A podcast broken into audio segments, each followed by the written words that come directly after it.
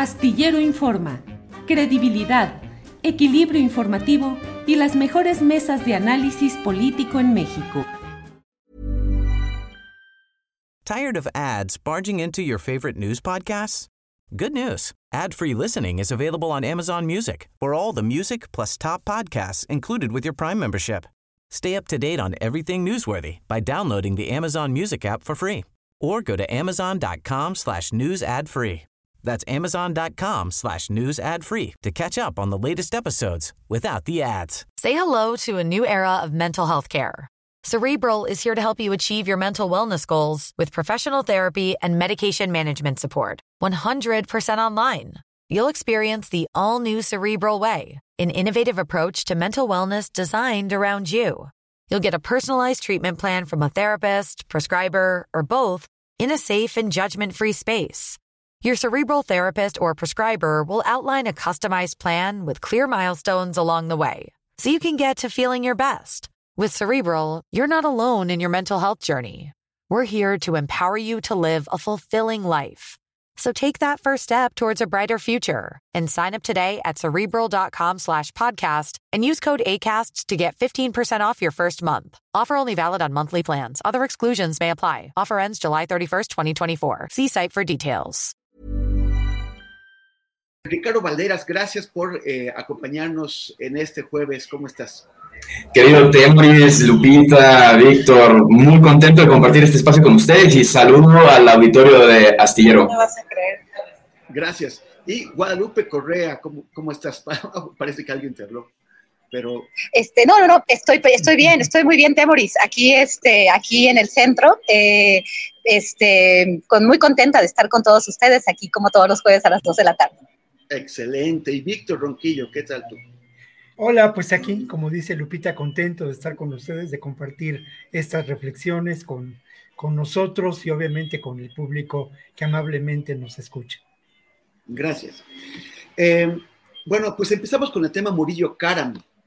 El, como ustedes saben, esto ha sido, pues su proceso ha sido muy, muy accidentado, no solamente porque el ex procurador general de la República, el, el responsable político, de la mentira histórica del caso Yotzinapa, que, que está eh, acusado por desaparición forzada, por tortura, eh, está, eh, pues fue detenido el año pasado en una acción muy, muy extraña, irregular, en la que la Fiscalía Especial que estaba preparando su caso y, e, e imputarlo, pues ellos estaban fuera del país, habían ido a Israel a tratar de conseguir la extradición de Tomás Herón de Lucio. Y mientras estaban volando, justamente cuando estaban en vuelos, el procurador, no, perdón, el fiscal general de la, de la República les arrebató el caso, o sea, con su desconocimiento, y puso a la unidad de asuntos internos a llevar lo que desconocían totalmente eh, que, era lo que pasaba en, este caso. Eh, los regañó el juez cuando se dio cuenta de que pues estaban imputando a Morillo Caram sin saber de por qué lo estaban imputando, cuáles eran los, elementos, hasta no conocían el caso y el juez los, los amonestó ahí y, y, les advirtió que si a la siguiente volvían a hacer eso, pues eh, iban a tener problemas grandes. El, el, tema es que esto fue parte de, una serie de maniobras que provocó que el fiscal especial del caso Yochinapa, Omar Gómez Trejo, renunciara, no solamente renunció, sino que eh, se tuvo que ir del, país porque temía una serie de represalias y eh, la, Fiscalía General tomó ya todo el tema Yotzinapa, de luego lo, lo pusieron en, manos del fiscal Rosendo Gómez Piedra, que tampoco estaba al tanto, una persona igualmente ajena al caso. Y ahora tenemos eh, esta, o sea, bueno, no, no han detenido a nuevas figuras importantes, se cancelaron 21 órdenes de aprehensión, eh, entre ellas 16 de militares, 16 del ejército, y, bueno, detuvieron a unos policías estatales, o sea, realmente el, caso ha estado todos estos meses bastante en el aire. Y ahora eh, se, solicitan 82 años de, prisión contra Murillo Karam. Em, la pregunta es qué tan sólido está el caso cuando pues ha sido tan, eh, tan, lleno de brincos. Y en general, ¿qué es lo que está pasando con el caso Ayotzinapa en las condiciones actuales? Porque también hay que recordar que cuando fue designado el fiscal especial Rosendo Gómez Piedra, fue hecho a espaldas de las madres y los padres de los 43 desaparecidos de Ayotzinapa, que se quejaron, que pidieron, le pidieron al presidente que por favor reconsiderara y que consensara con él el nombramiento de un nuevo responsable del caso. Y no les hicieron caso. Entonces, eh, Guadalupe Gómez Correa, ¿tú cómo ves la situación ahora? ¿Qué es lo que pasa con esta imputación contra Murillo Caram y en, general con las condiciones en las que eh, está el, el caso Ayotzinapa ahora? Definitivamente Temoris, pero yo me llamo Guadalupe Correa Cabrera, no, no es cierto. Este, Guadalupe Gómez Correa, es que estabas probablemente pensando en Omar Gómez, ese Tagle, eh, el, este, quien, quien realmente hizo un trabajo muy loable, eh, muy interesante. La otra vez tuve el, el, privilegio de reunirme con él y conocer de primera mano una, una historia una historia escalofriante porque este, desde que sucedió de este 2014, pues a la fecha no tenemos realmente una certeza de que va a haber justicia y no hemos encontrado a los estudiantes desaparecidos. En un, en un evento pues muy, muy complicado, el presidente de la República prometió que este caso se iba a investigar, volvió a llamar a los trabajos del grupo este, de expertos independientes, interdisciplinarios de expertos independientes. Hemos hablado varias veces sobre ese reporte, sobre esas investigaciones y hemos este, también resaltado, porque ese reporte lo resalta, y lo pone en la mesa la participación de las Fuerzas Armadas, no solamente en la perpetración de un crimen, sino en, la, en el esfuerzo para de alguna forma este, pues taparlo, ¿no? Y esto creo que queda muy claro en todas las investigaciones que se han hecho, en los diferentes reportes.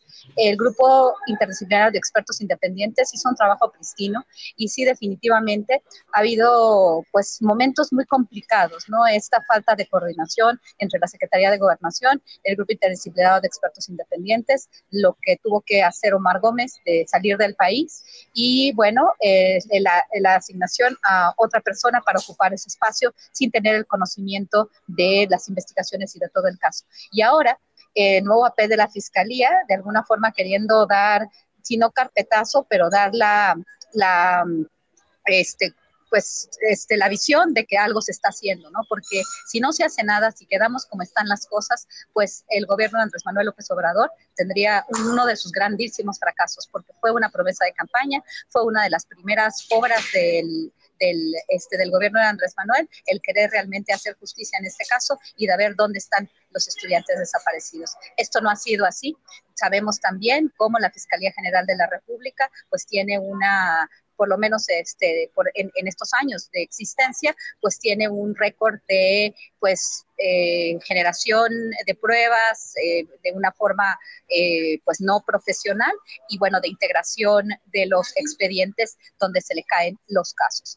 Otra cosa que es muy interesante y muy importante entender, el ex procurador general de la República fue el único que tuvo que, que, que el que crea la verdad histórica o fue el vocero porque no solamente él pudo haber realmente tomado una decisión sin haberla comunicado con el presidente y con las diferentes agencias de seguridad. Todos los niveles de gobierno, como lo vimos en la investigación, estuvieron participando o participaban en esta desaparición. Y entonces, ¿realmente esos 82 años van a hacer justicia o es simplemente un, un intento desesperado de este gobierno de decir que se está haciendo algo. Y de alguna forma a muchas de las personas que han seguido este caso les queda esa pregunta, esa duda, ¿no? Estos 82 años realmente van a, van a hacer justicia y qué pasó con quien le dio la orden o quien aceptó la, la, mentira histórica, ¿no? lo que le llamaron la verdad histórica. Realmente la participación de autoridades a nivel local, a nivel estatal, las autoridades locales ya están, este, obviamente, por la falta de integración eh, correcta de pruebas, pues ya sabemos que, este, que el exalcalde y, y probablemente su familia y muy probablemente las autoridades locales, pues ya todos van a estar libres de, de, de, cualquier culpa. Y entonces, ¿de qué estamos hablando? También el exfiscal general de la República, pues puede estar libre de toda culpa en los próximos años. Sabemos que también el papel judicial, los jueces este, en estos últimos años han dado carpetazo a varios temas, y recuerdo el tema ahora, eh, lo que lo sucedió ahora con Yasmín Esquivel, ¿no? Y este carpetazo que se dio porque una jueza decidió que ella no había cometido plagio. Solamente ese tipo de, comentarios para empezar. Gracias. Sí, esto, esto de, de Yasmín Esquivel merecería una discusión aparte. En realidad es que hay tantos temas ahora.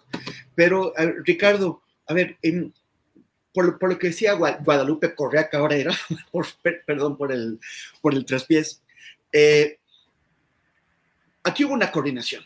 O sea, es la Procuraduría General de la República con la Agencia de Investigación Criminal. Pero también, de acuerdo con las investigaciones de la Fiscalía Especial, y eso ya, ya está presentado ante jueces, hay personal de la Secretaría de la Defensa Nacional, hay personal de la Secretaría de Marina, hay personal de la Secretaría de Gobernación a través del CISEN, que intervinieron en la falsificación, en, torturas de manera generalizada y sistemática, en la fabricación de evidencias. Y esta, estas instituciones, todas esas instituciones que, intervinieron, no se pudieron haber coordinado solas mágicamente, sin conocimiento del presidente de la República y de su eh, consejero jurídico, Humberto Castillejos. Eh, que vamos, o sea, es Murillo Caram lo, más alto a lo que se puede llegar. Eh, los, los, los titulares de las secretarías, el propio expresidente, los generales que intervinieron, eh, van, a, van a quedar más allá del alcance de la justicia civil. ¿Qué, en, qué condiciones va a entregar el presidente López Obrador cuando termine su, periodo, el, primero de octubre del año que, viene? Va a entregar el caso eh, a Yotzinapa y, y en qué condiciones queda su promesa de resolver. Yo personalmente creo que la Administración de Justicia en México requería de una reinfraestructura de, la cual el obradorismo no fue capaz de implementar durante su gestión. Recordemos estas mini acciones de la Unidad de Inteligencia Financiera por tratar de congelar activos, es decir, la metodología norteamericana aplicada en contexto mexicano para poder tratar de mitigar las acciones criminales en el país. Esto, bueno, en, en una primera instancia es trabajo preventivo, en una segunda instancia están los protocolos de, de judicialización de los casos. Bien sabido que cuando se abre una carpeta de investigación, el eslabón más débil siempre son los peritos que están recogiendo las pruebas, porque hay falta de entrenamiento, por el cambio del sistema de, de justicia penal, del, del punitivo al acusatorio, es decir, una N cantidad de factores que afectan en la debida diligencia de los casos y directamente se ven reflejados en, las altas tasas de impunidad que tenemos en el país. Se siguen sosteniendo números por encima del 95%, lo cual es sumamente alarmante. Y, esto no exime al, caso Ayotzinapa. También tenemos otro tipo de sucesos que ocurren a la par de, todo el proceso de judicialización de Murillo Caram, que es, por ejemplo, la, la misteriosa muerte del caminante que estaba siendo representado legalmente por los legionarios. Perdón, perdón, perdón, Ricardo. Me está, me está indicando el técnico que, que si puedes bajarle a tu micrófono que hay una falla de, de, origen. Me, me, me, escucho mejor? Pues yo te escucho aquí más, más bajo, no, no sé si es lo que necesitamos, Juanjo. Juanjo. Ah, sí, sí, que está mejor así. Ok, perfecto.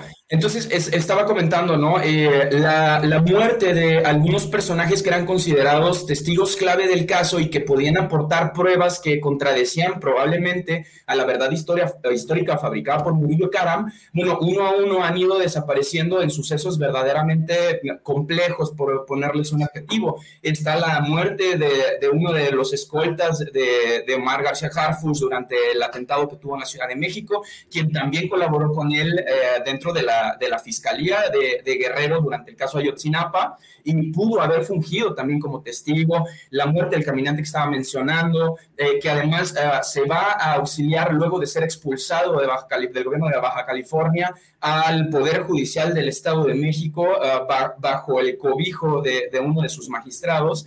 Y, bueno, toda esta pérdida de elementos que pudieran ah, sostener la denuncia o, la queja o la demanda en contra de Murillo Caram y que pudiera sostener estos 85 años de prisión que está solicitando el gobierno mexicano, cada vez se ve más lejano, más imposible Y, bueno, estas prácticas siguen siendo aplicativas en el sistema judicial porque no existe la reforma. Es decir, los peritos y quienes recogen las pruebas, ah, los agentes del Ministerio Público siguen teniendo el monopolio de las investigaciones y bueno, no se pueden ah, activar casos de, investigaciones por en automático, por decirles de alguna manera, dado que el, esquema sigue siendo el mismo. Entonces, si tú quieres eh, implementar un nuevo modelo de justicia o, un modelo más eficiente, necesitas de esta reingeniería que e incluso en algunas ocasiones eh, el académico Edgardo Buscali ya lo comentaba, ¿no? El gran problema del sistema judicial mexicano es la falta de comunicación entre los niveles de gobierno.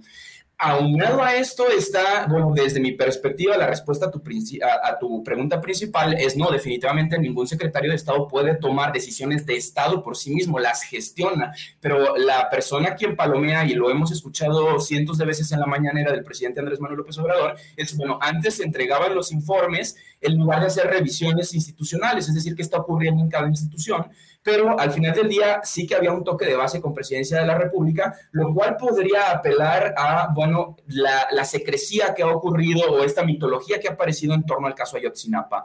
Eh, desde mi perspectiva, actualmente no hay elementos públicos que nos determinen que pueda existir una posible causa de imputación para Murillo Caram. Gracias, Ricardo. Víctor, Ronquillo, em, pues ya pronto va a haber sucesor o sucesora y, le va a caer el caso Yotzinap, que se generó en, el sexenio de Peña Nieto, habrá pasado por el, de, el Manuel completito y ahora vamos a llegar a una, situación en la que probablemente Claudia Sheinbaum o Marcelo Ebrard, que son los que encabezan las encuestas hasta ahora, eh, van a, recibir este caso que debió haberse eh, resuelto hace muchos años en, qué condiciones lo va a tomar, qué, qué podrá hacer en, realmente. Y además, ¿qué es lo que va a pasar? ¿Qué, imaginas tú que va a pasar con las madres y los padres y todas las, las personas que han estado sosteniendo durante, ya casi nueve años la demanda de verdad y de justicia? Eh, ¿Los olvidará la sociedad? ¿Se convertirán en un caso añejo como los de los años 60 y 70 que nunca se resolvieron y que se quedaron ahí? No, yo creo que no. Yo creo que la presencia y la calidad del reclamo de justicia de los padres, lo que representan ellos, lo que han significado, evitará el olvido de este. Eh, perdón, Víctor, yo, yo no te estoy escuchando. No, no sé si ustedes lo escuchan a Víctor, como que se fue su... Es, es, de origen. Este, Víctor, ¿puedes, hablar otra vez? No, no, no, no te escucho. No, no, no te nada. A ver, este, vamos a. Oye, me, te, puedes salir y volver a conectar, Víctor? Por favor.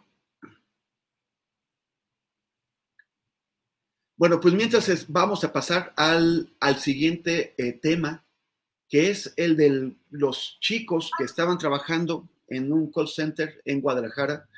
Eh, bueno, tú, Ricardo, eres de allá, sin, duda has, de haber seguido el, tema de cerca, pero bueno, según, según parece, grupos, eh, este grupo que, que es denominado o conocido como Cártel Jalisco Nueva Generación, tenía un call center con el cual eh, estafaba a ciudadanos extranjeros eh, y que usaba a estos chicos para este, esta estafa.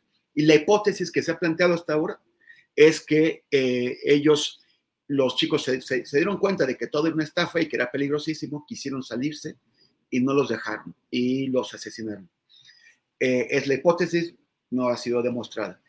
¿Tú qué ¿Qué, te dice esto? O sea, además de la de Guadalupe, además de la diversificación de, o sea, de un nuevo ámbito, digamos, de acción de estos grupos del crimen organizado, que es, ese tipo de estafas y la instalación de call, de, call centers, el emplear a, chicos que necesitan trabajo y que de pronto se encuentran metidos en esto. Eh, estamos, eh, es, algo nuevo, es, estamos, es, es indicativo de un nuevo eh, momento o alcance de, lo que está haciendo el crimen organizado? Este, sí, sí, Temoris, espero que no se escuche porque ahorita empezó a haber un, ruido muy, muy importante donde estoy yo, pero es un tema muy importante. El cártel Jalisco Nueva Generación, la diversificación de sus actividades criminales, el tema de los call centers, el tema del fraude a través de las llamadas telefónicas, que no, no solamente eh, estamos hablando del cártel Jalisco Nueva Generación, sino sí, claro, de otra más de sus actividades, este, y de nuevo, de que ya me hemos platicado bastantes veces, de una organización que no opera de forma vertical, que no opera de forma jerárquica, que opera bajo células. Son varias células. Y sí, en este sentido, como también Ricardo Ravelo escribió en algún momento al hablar de los Zetas, como una franquicia criminal. En ese momento, cuando Ricardo escribió sobre la franquicia criminal, yo no quise, o, más bien yo lo, yo lo entendía como si estuviéramos hablando de una empresa criminal, de una corporación. Pero en este caso, sí, muy probablemente, al analizar el cártel Jalisco Nueva Generación, estamos analizando una organización, un grupo que está formado por varias células, o más bien una franquicia criminal donde tenemos diferentes células. Este, no sé a ustedes si les ha tocado, en el, en, el caso de mi familia, por ejemplo, estas llamadas constantes, por ejemplo, de Grupo Vidanta, y estas llamadas que parecen ser eh, legítimas.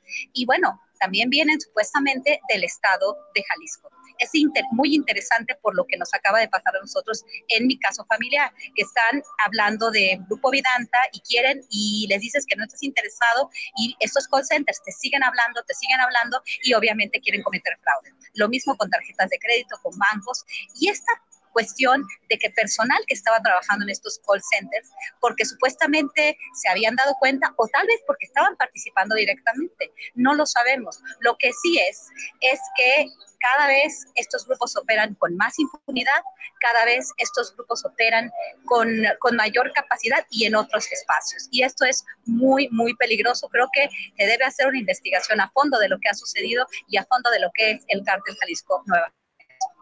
Gracias. Oye, Víctor, bueno, aunque saltemos un poco de temas, ¿quieres recuperar lo que estabas diciendo? A ver si ya se arregló el problema. A ver si me escuchan. Sí, ahora sí. Perfecto, entonces había algo. Mira, yo lo que decía es que eh, creo yo difícil que el caso caiga en el olvido, ¿no? Creo que eh, representa muchas cosas este caso y además hay que tomar en cuenta la calidad moral, la entereza de los padres, ¿no? Creo que la sociedad eh, no permitirá, no permitiremos que caso caiga en el olvido. Por otra parte, y me parece muy importante mencionarlo, abundar en que al final de cuentas, incluso en esta información presentada por la Fiscalía General de la República, se habla de un cónclave en el que se preparó el tema de la verdad histórica. Y como tú lo decías, Murillo Karam es el, el responsable político pero al final de cuentas, el responsable, el último responsable de estos hechos, no hay duda de que es Enrique Peña Nieto y de ahí hacia abajo, ¿no? En una cadena, cadena de mando que es también una cadena de complicidades. Eso me parece muy importante señalarlo. Por otro lado, pues bueno, creo que hay el riesgo de que una lamentable actuación de la Fiscalía General de la República con toda la mala fe realizada, pues incline eh, hacia un lado la, una posible resolución judicial de este caso, ¿no? ¿A qué me refiero de manera concreta? A que el Poder Judicial termine por eximir de ciertas culpabilidades, no de todas, pero de las determinantes a Murillo Karam. ¿Es posible que esto ocurra? Seguramente, seguramente lo es. Eh, ¿Qué factores pueden impulsar esta, este, esta realidad eh, pues muy preocupante. Pues más que nada la presencia, como lo hemos señalado en otras ocasiones, de grupos eh, dentro de los aparatos de inteligencia y de seguridad de este, de este país a quienes, a quienes involucra directamente el hecho de lo ocurrido en Ayotzinapa. Y ese involucramiento, lamentablemente, está relacionado, y aquí voy a la, a la respuesta a la pregunta, Temoris, bueno, está relacionado con una tarea que ha sido difícil de realizar para el gobierno de la cuarta transformación. Una tarea que ha quedado pendiente y que es precisamente la tarea de desmontar las complicidades establecidas entre los distintos grupos de poder político, con los grupos de poder criminal y con fuertes grupos empresariales beneficiados de esta realidad. Precisamente eh, lo ocurrido en Iguala es eh, el arquetipo, ¿no? De estas terribles alianzas. ¿Quién verdaderamente gobernaba Iguala? ¿Qué nexos tenía Barca con eh, digamos, el poder político más alto en esos momentos, cómo se estableció una alianza entre el gobierno de Abarca y, eh, y, y, y, los cárteles del crimen organizado. ¿Qué papel, y ahí eres tú un especialista sobre el caso, qué papel juega el ejército en este tipo de relaciones? ¿Quiénes eran los beneficiarios del tráfico de heroína? ¿No? O sea, finalmente esta es la realidad y al final del camino lo que encontramos es una tarea impostergable, ¿no? Que es precisamente una lucha denodada que va más allá de la presencia de la, guardia, de la Guardia Civil, de la construcción de cuarteles, va precisamente a un intento de desmontar esta terrible asociación eh, que tiene que ver lamentablemente con el componente triste componente de la corrupción en la conformación del Estado mexicano después de la Revolución Mexicana, ¿no? Pero ¿cómo ves lo que, lo que le va a caer al, sucesor o sucesor? Una, mira, creo que ahí está la tarea. La tarea es terminar con la impunidad en el caso de Yotzinapa, pero también terminar con lo que lamentablemente ha crecido como un, como un terrible monstruo, ¿no? Y esa, esa criminalidad, esa violencia que, esas, que lamentablemente forma parte de, el actual, eh, de la actual conformación de la realidad social mexicana, ¿no? Estas alianzas establecidas entre el poder político corrupto, el, los poderes fácticos del crimen organizado y los empresarios beneficiarios de ello se han dado en diferentes entidades, en Tamaulipas, en Guerrero, en Michoacán, con zonas de influencia y de control.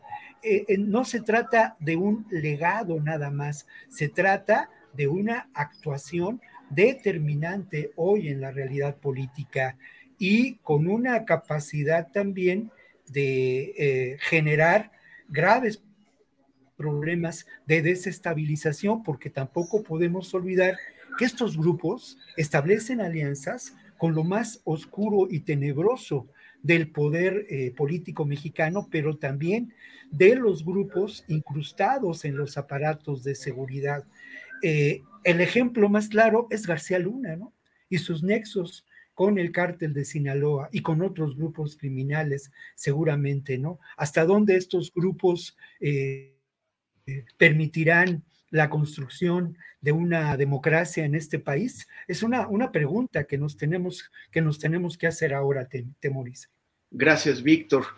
Ricardo, eh, tú, siendo tapatío, eh, pasas tiempo en Guadalajara, tus amistades son, son de allá. Say hello to a new era of mental health care. Cerebral is here to help you achieve your mental wellness goals with professional therapy and medication management support. 100% online. You'll experience the all new Cerebral Way, an innovative approach to mental wellness designed around you. You'll get a personalized treatment plan from a therapist, prescriber, or both in a safe and judgment free space. Your cerebral therapist or prescriber will outline a customized plan with clear milestones along the way so you can get to feeling your best. With Cerebral, you're not alone in your mental health journey. We're here to empower you to live a fulfilling life. So take that first step towards a brighter future and sign up today at cerebral.com slash podcast and use code ACasts to get 15% off your first month. Offer only valid on monthly plans. Other exclusions may apply. Offer ends July 31st, 2024. See site for details. Tired of ads barging into your favorite news podcasts? Good news. Ad-free listening is available on Amazon Music for all the music plus top podcasts included with your Prime membership. Stay up to date on everything newsworthy by downloading the Amazon Music app for free or go to amazon.com slash news ad free. That's amazon.com slash news ad free to catch up on the latest episodes without the ads. ¿Cómo se siente? ¿Cómo, cómo está cayendo eh, en la sociedad, en la gente, eh, el, este, la situación de los, del asesinato de estos jóvenes, eh, que ya, bueno, es el, el enésimo caso de asesinatos de gente inocente, ¿no? Recuerdo, por ejemplo, lo de los estudiantes de, de, cine, que, secuestraron y mataron. O sea, hay tantos casos. ¿Y qué, qué, nos, qué nos dice de lo que está pasando en el estado de Jalisco? Mira, el estado de Jalisco tiene ahora mismo un caldo de cultivo bastante complejo. Somos eh, el paraíso de producción de metanfetamina, esto correspondiente al municipio de Tlajomulco de Zúñiga, donde Enrique Alfaro comienza su carrera política. También somos el país con el país, el, estado con más desaparecidos en el país, según el Registro Nacional de Personas Desaparecidas o no, o, no localizadas. 14 mil, casi 15 mil personas eh, en esta categoría, incluso por encima de Tamaulipas. Ah, también somos la ciudad, Guadalajara particularmente, en donde más se lava dinero en América Latina. Es decir, tiene toda esta construcción ah, de, que, sumerge en la violencia a la comunidad. Y bueno, casos eh, de, similares a este hay una cantidad ridícula. Ah, recuerdo, por ejemplo, en 2016 cuando se estuvo reclutando al sicariato a través de Facebook, por ejemplo, se reportó en varios medios de comunicación, las autoridades salieron a responder absolutamente nada. Tenemos el caso de los desaparecidos de, de, la escuela de cine, ah, tenemos eh, la noche de levantamiento, las declaraciones de Enrique Alfaro en donde reconoce que el cártel Jalisco Nueva Generación está infiltrado en, en la Fiscalía General del Estado. Ah, es decir, la, construcción para que este tipo de cosas ocurran está y está consolidada.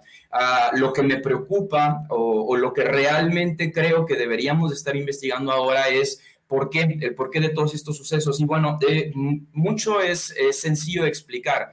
¿No? Por ejemplo, las empresas, sobre todo de, de, infraestructura en el estado de Jalisco, carecen de normativas regulatorias por las cuales se pueda verificar que los materiales con los cuales están realizando tengan un origen legítimo, ¿no? Eso por, por, una parte. En segundo, cuáles son las relaciones entre el puerto más importante de México, me refiero a Manzanillo, que es por donde llegan todos los insumos para, para producción de drogas sintéticas, particularmente la metanfetamina. Está llegando por el puerto de Manzanillo y hasta la última vez que yo consulté con un marino se inspeccionaba únicamente el 2% de todos los cargamentos que llegaban.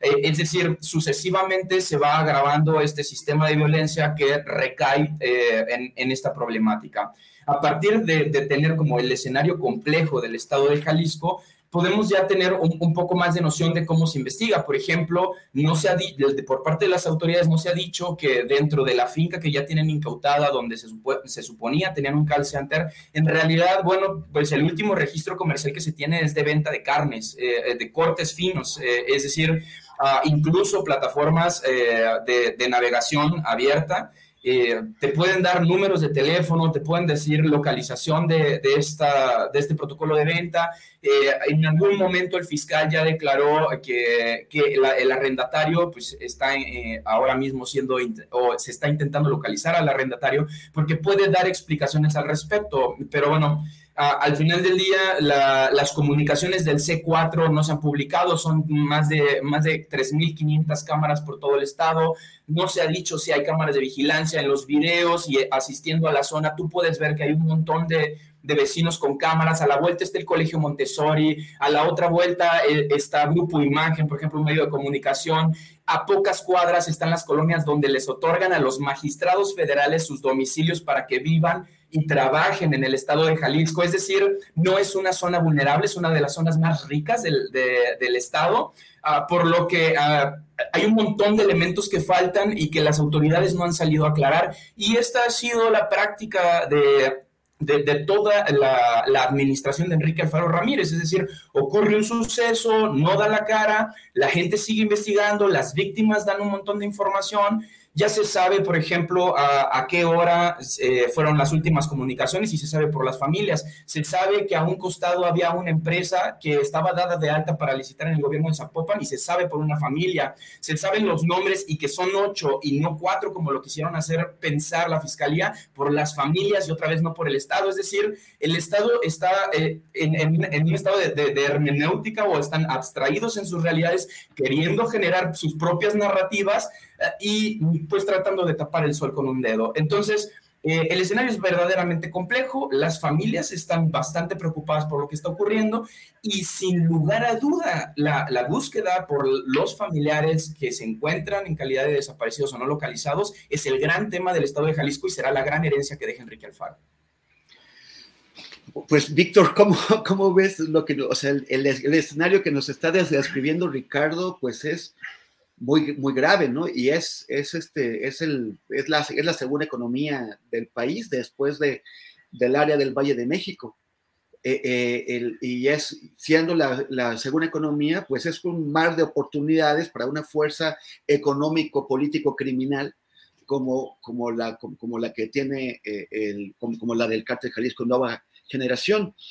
El, ¿Se acuerdan que fue en diciembre de 2020, hace dos años y medio, del 2020, cuando eh, el exgobernador de Jalisco, Aristóteles Sandoval, fue eh, asesinado. Y, él, de hecho, convivió con Enrique Alfaro. Era, eh, Aristóteles era el gobernador y Enrique Alfaro era el, el alcalde, el presidente municipal de Guadalajara. ¿Qué es lo que pasa con el poder político allá? El, el poder político está sometido a, los, a los criminales, está sobrepasado por los criminales o hay una relación de beneficio mutuo, de coordinación entre los grupos criminales y el poder político en el occidente de México. Bueno, la realidad que relata, que describe Ricardo con acierto, no es una realidad, eh, es una realidad histórica lamentablemente. Lo primero que habría que responder a la pregunta que me formulas, Temoris, es que hay sin duda un involucramiento eh, presente por parte de la clase política de Jalisco con el crimen organizado desde hace décadas. Las operaciones de lavado de dinero, la economía del delito en Jalisco son una realidad. Eh, ahora, en cuanto a este caso, creo que hay una trama negra eh, una trama oculta que no eh, eh, ha sido capaz o que ha sido omiso por complicidad el fiscal de Jalisco y la fiscalía entera por no esclarecer, ¿no? Y creo que esa trama negra está ligada a dos realidades, ¿no? Una de ellas, pues la que ha sido publicada y es la más evidente de lo que se ha dicho, es pues esta participación del cártel Jalisco Nueva Generación, que ahora le encontramos en una nueva manifestación como artífice de fraudes inmobiliarios, ¿no? Lo que faltaba. Eh, eh, lo triste, y, más allá de, de, un humor socarrón, que me puedo permitir con cierta ligereza, bueno, es que hay ocho personas asesinadas, ocho jóvenes, ¿no? Entonces, bueno, eh, la otra información que completa esta realidad y que es eh, todavía más preocupante y que profundiza en ello, es que al parecer lo que resultó lamentablemente en este crimen fue un informe presentado en el mes de abril por el Departamento de Estado de Estados Unidos, en donde se denunciaba la actuación de este grupo vinculado, entre comillas, al cártel Jalisco Nueva Generación en fraudes inmobiliarios, ¿no? En la venta o la renta eh, supuesta, fraudulenta, de casas y departamentos en Puerto Vallarta para personas estadounidenses de eh, mayores, ¿no? Eh, y bueno, esto nos puede hacer pensar en esta trama y sí, permitiéndome entrar en el terreno de la especulación, que esto generó la posible eh, participación y la posible intervención de agencias de seguridad de los Estados Unidos. Eh, puede ser y lamentablemente hay elementos que podemos considerar al respecto, que este grupo de personas, algunas de ellas quizá, participaban, esa es la información oficial en México, de acciones eh, involucradas en fraudes. Eso lo dijo Rosicela Rodríguez en una mañanera. Lo otro es que quizá, quizá, quizá, estas personas también fueron informantes de estas posibles eh, acciones de agencias de Estados Unidos para combatir este tipo de fraudes, que además implican un nuevo elemento en toda esta serie de delitos ¿no? que conforman esta economía subterránea. Y luego lo otro, que es eh, en extremo pues preocupante, es que sí, de acuerdo a las evidencias presentadas por la Fiscalía del Estado de Jalisco, se trata de una operación muy bien organizada. Además de este local al que hace referencia Ricardo, hay otro local que ha sido ya, eh, digamos, eh, inspeccionado, ¿no? Y en el que se encontró, entre otras cosas, además de un pizarrón con algunos datos y se encontraron estas máquinas contadoras de dinero, ¿no? Ahora, puede ser, y también entrando en el terreno de la especulación, que estos crímenes, al final de cuentas, sean eh, propiciados otra vez por esta complicidad terrible, ¿no? Entre grupos criminales y personas con la capacidad de acción política y jurídica para permitirlos. Y de ahí, de ahí puede venir la falta de información, la cerrazón ante, el caso, ¿no? Y el hecho, eh, pues muy, muy triste, muy doloroso, de que estos jóvenes hayan sido asesinados y sus cuerpos hayan sido encontrados en un lugar remoto. Obviamente, ahí también yo me quiero sumar a, pues eso, ¿no? al reconocimiento de las familias, otra vez, que no permiten que estos casos permanezcan en la impunidad. Pero insisto, hay una trama oscura, negra, que tendría que ser develada en términos del modo de operación de, los criminales que participaron en este homicidio y en las operaciones fraudulentas que se han mencionado. Gracias, Víctor. Guadalupe, eh, si quieres añadir algo sobre esto. Sí, solamente porque, sí, porque mencioné el tema de aquellos que se dicen que son de Grupo Vidanta, esto no me ha, solamente me ha pasado a mí. Viene la llamada de Jalisco y parece ser un call center. Esto me pasó la semana pasada porque ya llevamos más de un año con estas llamadas que parece ser de un call center y que parece ser que eh, se trata de un esquema de fraude, que ya el Grupo Vidanta tiene conocimiento y nos dicen es que nosotros no somos y no lo son luego cuando ellos hablan, nada más para que la gente esté, esté muy, muy atenta, porque esto es muy, muy, muy complicado y ya lleva mucho tiempo esto sucediendo y casi algunas de las personas que conozco estuvieron a punto de caer en esto. Entonces, este, hablan y del estado de Jalisco, la semana pasada yo hablé de regreso y parece ser como si fuera de Grupo Vidanta y un call center. Entonces, tengan mucho cuidado, solamente quería este, precisar que no es Grupo Vidanta, la llamada venía de Jalisco, donde Grupo Vidanta tiene grandes oficinas, pero no son ellos. Tengan muchísimo cuidado porque puede estar relacionado, no sé, pero este esquema de fraude es más allá va más allá del cártel Jalisco Nueva Generación y tiene que ver, claro, con la impunidad que obviamente prevalece en el estado de Jalisco, pero que también este, pues, se, se tiene presente en otras partes de la República. Gracias. Bueno, pero seguimos con, contigo con el, con, el, con el tema que nos va a ocupar ahora, que es, a ver, escenario típico, noticias, boletín informativo del gobierno, que, puede ser de varias instituciones dice, eh, eh, grupo del ejército o, unidad de la, de, la, Marina o de la Guardia es emboscado por, eh, por un grupo criminal. Y después todos los muertos quedan del grupo criminal, no hay heridos, no hay, detenidos, hay un montón de muertos, y por el lado de, los, los, emboscados, pues resulta que, hubo algún herido, pero nada más grave que eso. Entonces parece que los, que los emboscadores pues son medio suicidas, ¿no? Porque, porque van, este, o sea, se, avientan a atacar a, a de que van a perder, porque este modelo informativo es típico. siempre. Fuimos emboscados, los matamos a todos y nos lastimamos tres dedos. El, dime, dime. Ajá. Y bueno, este también lo que acabamos, o sea, el, acabamos de ver este video en Nuevo Laredo, donde un grupo de civiles que aparentemente venían armados, no, no, no sabemos si todos venían armados, no, no, sabemos si todos venían por su voluntad, eh, son ejecutados en frío por un grupo de, de, soldados que después simula un combate y eh, altera las pruebas y les coloca armas a todos. ¿Qué, es lo que está pasando con, nuestras Fuerzas Armadas? El, presidente dijo que ya no había eso de mátenlos en caliente.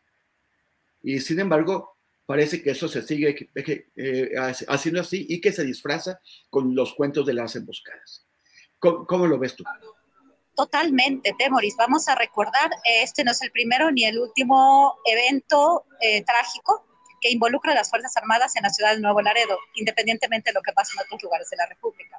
En Nuevo Laredo, en 2019, Raimundo Ramos, eh, director del, este, de, de, Derechos Humanos de, de, la ciudad, a que ha estado muy activo en esto, pues este, ha hecho investigaciones importantes, se ha denunciado denuncias importantes. En 2019, otra vez, la Marina Armada de México, al parecer, también quiso disfrazar la escena del crimen, es más, vistió a este, grupos de civiles inocentes para que pareciera lo que sucedió, un enfrentamiento entre, entre grupos criminales. En febrero de este año, y lo discutimos en esta mesa, el tema de que una camioneta de muchachos que no se quisieron detener, pues fueron, este, pues sí, acabados, fueron, fueron, fueron masacrados por las Fuerzas Armadas porque no se preguntó. Obviamente el entrenamiento es este, militar y obviamente esto va a seguir sucediendo. En el video del cual estamos hablando tuve la oportunidad de verlo varias veces y bueno, pareciera ser que es una persecución, sí, por parte de las Fuerzas Armadas a este grupo militar, pero parece ser que se acerca elementos de las Fuerzas Armadas, sacan a las personas y pareciera ser que tratan de desplazar la escena del crimen al ponerles las armas. ¿Cómo fue la... Eh, ellos ya estaban muertos, se murieron por el choque o acabaron de, pues de, de matarlos, digamos, y trataron de presentar una escena donde pudiera parecer que solamente se estaba hablando de grupos criminales. Definitivamente, entre los miembros de las Fuerzas Armadas no hubo una discusión, parecía ser que ya sabían lo que tenían que hacer, pareciera ser, es especulativo, pero las imágenes dicen más que mil palabras. Y no es la primera ni la última vez. Las Fuerzas Armadas, el Ejército Mexicano, también la Marina, pero principalmente el Ejército, por ser es Nuevo Laredo, han tenido una presencia muy complicada en una ciudad donde los grupos criminales también son militarizados, porque esa es la cuna este, del nacimiento, bueno, la cuna de los Zetas, ¿no? Es muy complicado, creo que el, el, el video es también es interesante entender que el video fue entregado a dos agencias de información, al país, y este, tengo entendido, y a Univisión, tengo entendido bien. Entonces también por el otro lado hay una agenda quién y cómo se tuvo acceso al video, pero las imágenes dicen más que mil palabras y esta no es la primera ni la última vez. ¿Qué está sucediendo en Nuevo Laredo y qué está sucediendo con el papel de las Fuerzas Armadas? Vamos a continuar así, este, porque tienen un cierto entrenamiento y el hecho de que tengamos otra administración donde se alega pues el, el, el centro y el esfuerzo de proteger derechos humanos, pues no ha salido muy bien, que digamos, si esto lo queremos entender de una forma. Y otra cosa, nada más para cerrar. Eh, aparentemente son este, grupos dentro de las Fuerzas Armadas malos, pero esto ya se ha repetido y pareciera ser dentro de la organización que las personas que perpetraron este hecho o que participaron en estos hechos ya sabían lo que tenían que hacer. No se veía que entre ellos estaban preguntando qué se tenía que hacer y las Fuerzas Armadas son verticales en su actuar. Eso sí es un hecho. Exactamente. Pues qué fuerte. Ricardo, eh, el, presidente desde el principio les, les indicó eh, eh, a los militares que tenían que cambiar su doctrina, que, que, tenían que abandonar la, doctrina prevaleciente en el, calderonismo, en el pañanetismo, de mátenlos en caliente. Las Fuerzas Armadas no pueden cambiar esa doctrina, no quieren cambiar esa doctrina, ¿qué, qué, qué es lo que pasa? Esto es muy grave lo que dice Guadalupe, que eh, no fue, no parece haber sido una improvisación. No, pues no parece que se hayan puesto nerviosos y, no, no supieron qué hacer y alguien, como ocurrió en el caso de los cinco muchachos que iban saliendo de un centro nocturno y, y, el oficial les dio una indicación que los subordinados no, no obedecieron. O sea, que sabían, que, o sea, es, parece que hay un mod que, que corresponde a un, modus, a un modus operandi establecido. ¿Qué crees tú, Ricardo? Lo, lo, lo, que me parece indiscutible es la profunda relación que hay entre las fuerzas marciales y los grupos criminales. No, no, no estoy inventándome nada cuando digo gran parte de los presuntos responsables, cada que escuchamos esta palabra, se trata de un exfiscal, un policía, un militar, es decir, gente con entrenamiento táctico.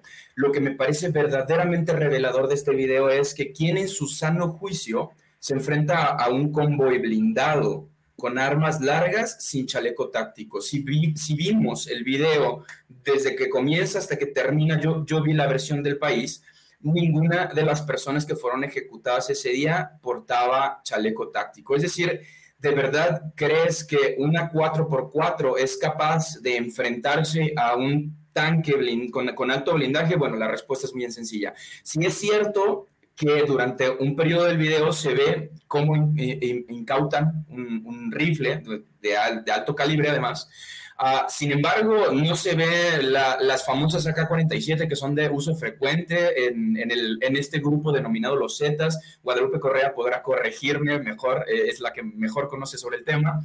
Uh, sin embargo, desde mi perspectiva, incluso por cómo se estampan uh, frente a la pared, se trataba de una persecución. Es decir, ellos, eh, los hechos ocurrieron de manera inversa ellos no van a provocar a la, Marina ni al ejército, sino están escapando de. ¿Por qué? Eso es lo que no sabemos.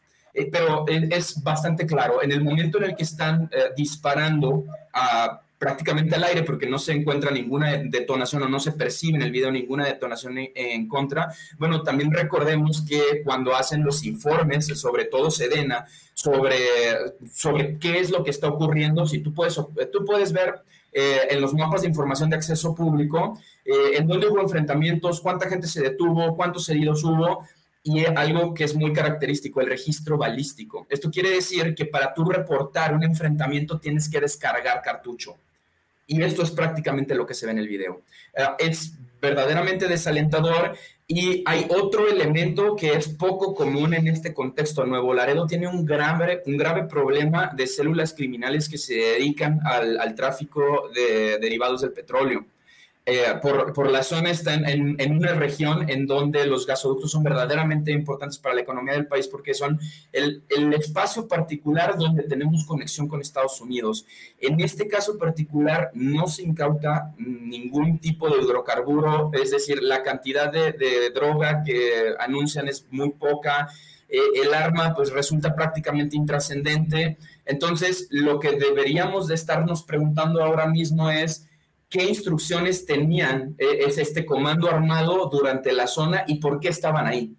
Es decir, porque esto nos puede ayudar a resolver si efectivamente estas personas fueron a confrontar o, se vieron emboscados por este presunto grupo criminal o en realidad estaban en un operativo. Pero otra vez, seguridad nacional, a México poco transparente y, y creo que si podemos pensar en un México pacificado, tenemos que comenzar por transparentar todas las operaciones de las uh, oficinas de seguridad nacional, Sedena, Marina, absolutamente todas. Eh, e, esa es mi percepción. Creo que se trata de un video muy simple de entender. Uh, con los conocimientos básicos, es decir, el registro balístico, eh, hacia dónde se dispara, cómo son las detonaciones, qué es una ejecución eh, extrajudicial, y, bueno, sean sicarios o no, México no tiene avalada la pena de muerte, se debieron haber presentado ante las autoridades y estas personas, bueno, tendrán que ser juzgadas inmediatamente. Gracias, Ricardo. Víctor, hay eh, esta idea de que, de que automáticamente son sicarios y de que si son sicarios esta, lo, mejor que se puede hacer es matarlos en caliente. O sea, lo contrario de lo que dice el presidente, nada más quiero señalar. En, junio de 2014 eh, fue lo de ataque en Tatlaya, que también eh, eh, fue, fue presentado como un, combate y, resultó ser una ejecución por, por, parte de militares que mataron ahí no, solamente a civiles armados, sino a los secuestrados. O sea, ellos no, no llegaron a preguntar.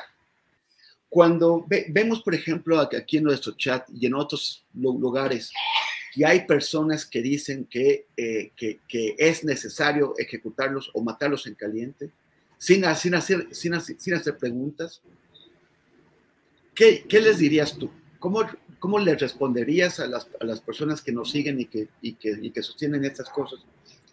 Y también, como qué, le, ¿qué les dirías acerca de la construcción de una nación democrática y en paz?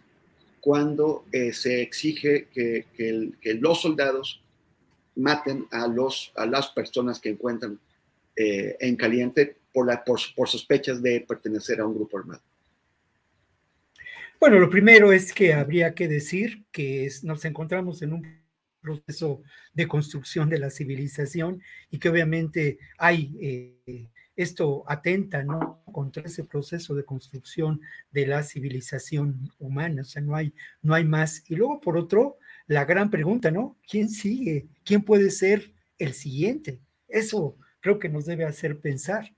¿Cuántos de nosotros eh, pueden estar en riesgo de sufrir una enorme injusticia y ver violados sus derechos? El más grave, pues el derecho a la vida, ¿no? El más fuerte de estos derechos, el que tenemos que privilegiar en este proceso civilizatorio, ¿no? El derecho a la vida. Pero mira, más allá hay una pregunta que es esencial y es si no nos encontramos ya, eh, tomando en cuenta lo ocurrido en Nuevo Laredo en el mes de febrero, en hechos que podíamos eh, mencionar, calificar, eh, pues de manera muy preocupante como de limpieza social. Esto es, esto es muy fuerte lo que, lo que estoy diciendo.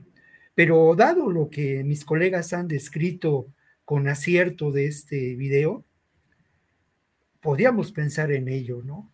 Los integrantes del ejército tenían muy claro cómo actuar. Lo hicieron con una enorme frialdad y entre paréntesis uno se pregunta, ¿Qué ha pasado con todos estos cursos de derechos humanos? Con esta mm, idea de que el ejército puede ser un ejército de paz.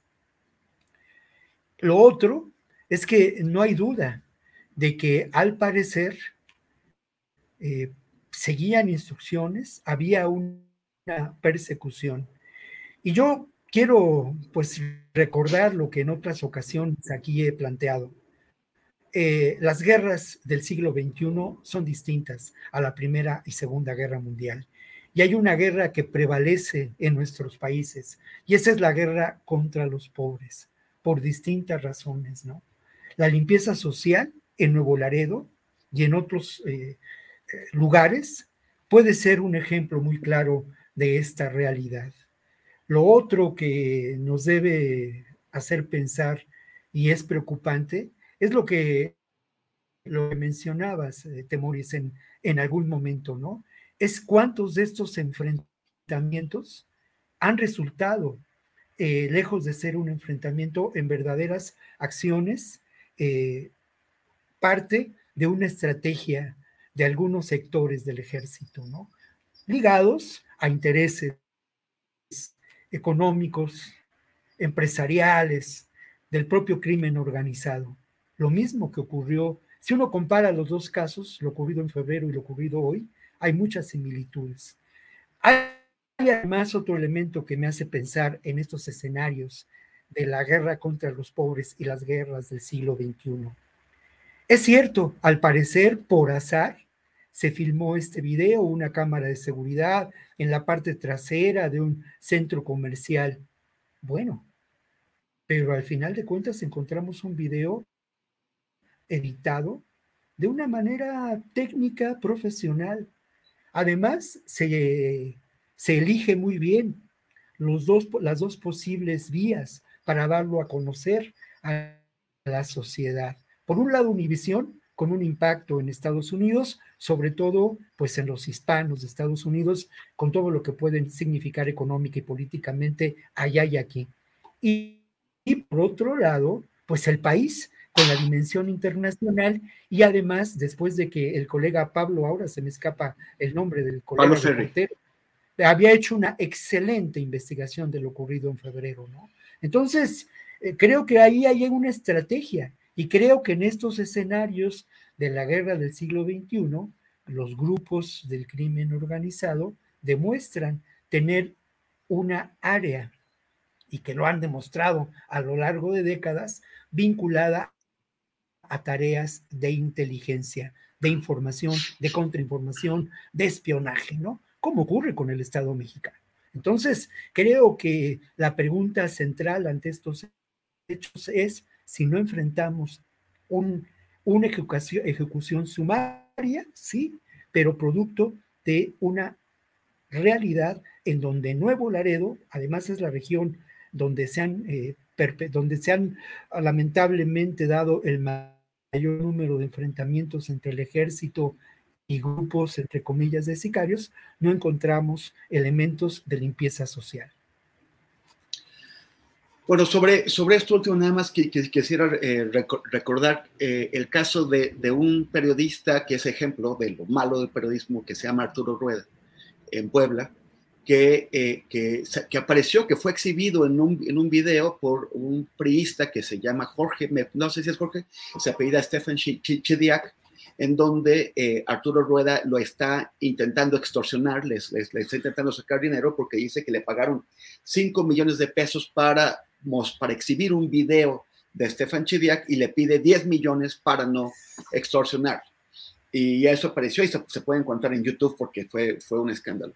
Pero eh, después este mismo periodista, Arturo Rueda, después de ese escándalo, exhibió un video convenientemente editado en el que eh, un soldado mata en, en, en, en, caliente a un supuesto guachicolero. Eh, y, y, pues yo supongo, sospecho que alguien igualmente le debe haber pagado a Arturo Rueda para exhibir este. Ya después se mostró el video completo, ya, ya no lo hizo él y las circunstancias no disculpan el asesinato, pero digamos que se, se, entiende mejor. Eh, dime, Víctor. Sí, ¿sabes qué? Y lo otro, habría que ver también estos hechos como parte de lo que ha ocurrido recientemente, ¿no? Eh, la acusación eh, sospechosa de la compra de un departamento por el secretario de Defensa, las distintas acciones de Guacamaya, ¿no? No hay duda de que también esto forma parte del contexto en que se dan estos hechos de Nuevo Laredo, Temoris. Ajá, pero, pero, pero, pero también aquí quiero, quiero comentar que eh, yo no vi el video eh, como lo mostró Univision, sí vi como lo, como lo sacó el país y sí vi el que sacó proceso. Y, y proceso, creo que no hay cortes, y ahí sí, o sea, me parece que la edición del país la hizo el país. No, no sé el de Univision, pero el de proceso es más largo y ahí no, no, no hay cortes. No, no sé quién les, les entregó el video.